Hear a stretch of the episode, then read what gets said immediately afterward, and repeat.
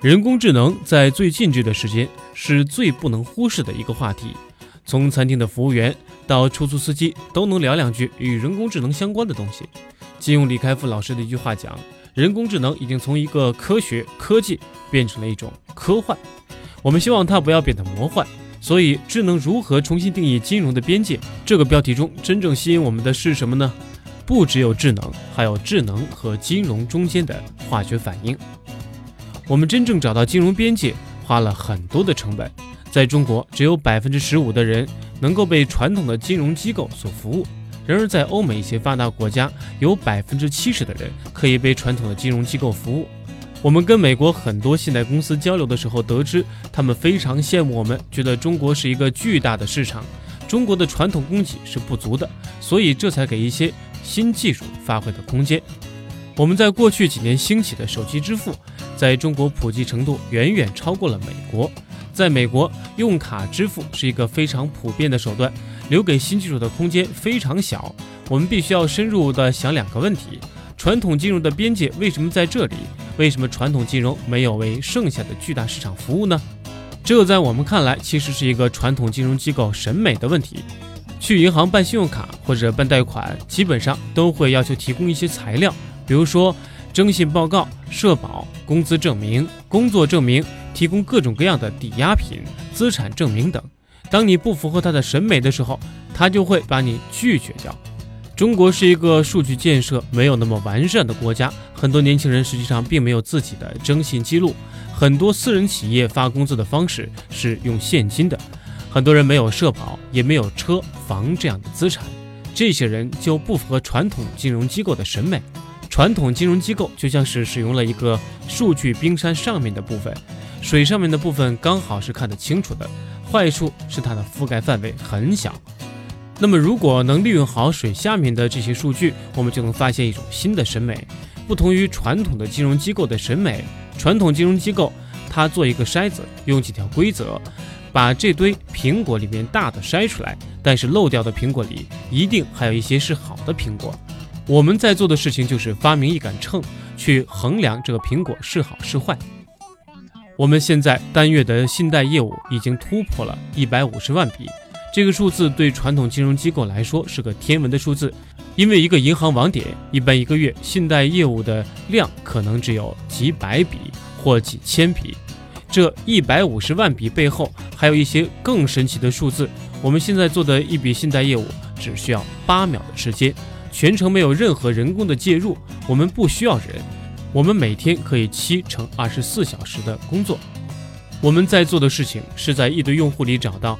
哪些是传统意义上会还钱的用户？哪些人的诚信可能是有问题的？我们不像传统的金融机构一样写一个规则引擎。规则引擎是什么呢？就是做一堆规则，比如你的工资大于多少，还有你的社保，还有你的征信报告是什么样子的，你会被接受或者被拒绝。这种规则的引擎总会受到人的局限，特别在传统的人无法进行判断的业务领域。局限就越发明显。我们是把一堆人的特征扔到模型里，让模型告诉我们什么是好用户，什么是坏的。核心技术就是 I C E，也就是辨识、计算、决策、评估。辨识找到这个事件业务的特征，比如说智能驾驶里面就要找到识别这个路上的物体都是什么东西。计算，因为要处理大量的人工无法处理的特征。决策评估，你究竟该向左还是向右，踩刹车还是油门？这是人工智能的三个环节。在金融领域里，同样有这样几个环节：第一，柯南特征工程，从大量的数据里找到哪些真正跟客户的逾期率相关的特征。对于传统的金融业来讲，他们看到的可能是那几页、十几页的特征。但是对于我们来讲，我们看到的是一个用户一千两百个以上的特征，而这些特征跟逾期率相关。我们在特征领域可以发掘远远比人的经验更深入的一些特征，而且绝大多数的特征都是人的计算力无法计算到的。有了这些特征之后，为什么我们能够知道这些特征跟逾期率有关呢？是有赖于我们接下来的模块。我们单月的业务量突破一百五十万笔，意味着什么呢？意味着每天有五到六万的用户在使用我们的信贷服务。这五到六万的用户下月实际的表现就会告诉我们，用户是好还是坏。相对而言，跟人的经验相比，我们更相信的是实际的数据。我们每个月的机器学习的次数是上百次，传统金融可能是半年、一年会迭代一次模型。但是我们的模型每个月、每天都在发生变化，我们线上的模型也不止一个。实际上，每天线上放出几万笔贷款的时候，背后的模型是有几百个的。这是我们跟传统金融很不一样的地方。为了支撑这么大的计算量，我们自己搭建了一个大数据的计算框架，每天处理的数据量已经超过了五 T。我们对特征进行全量样本迭代，速度只有十五分钟。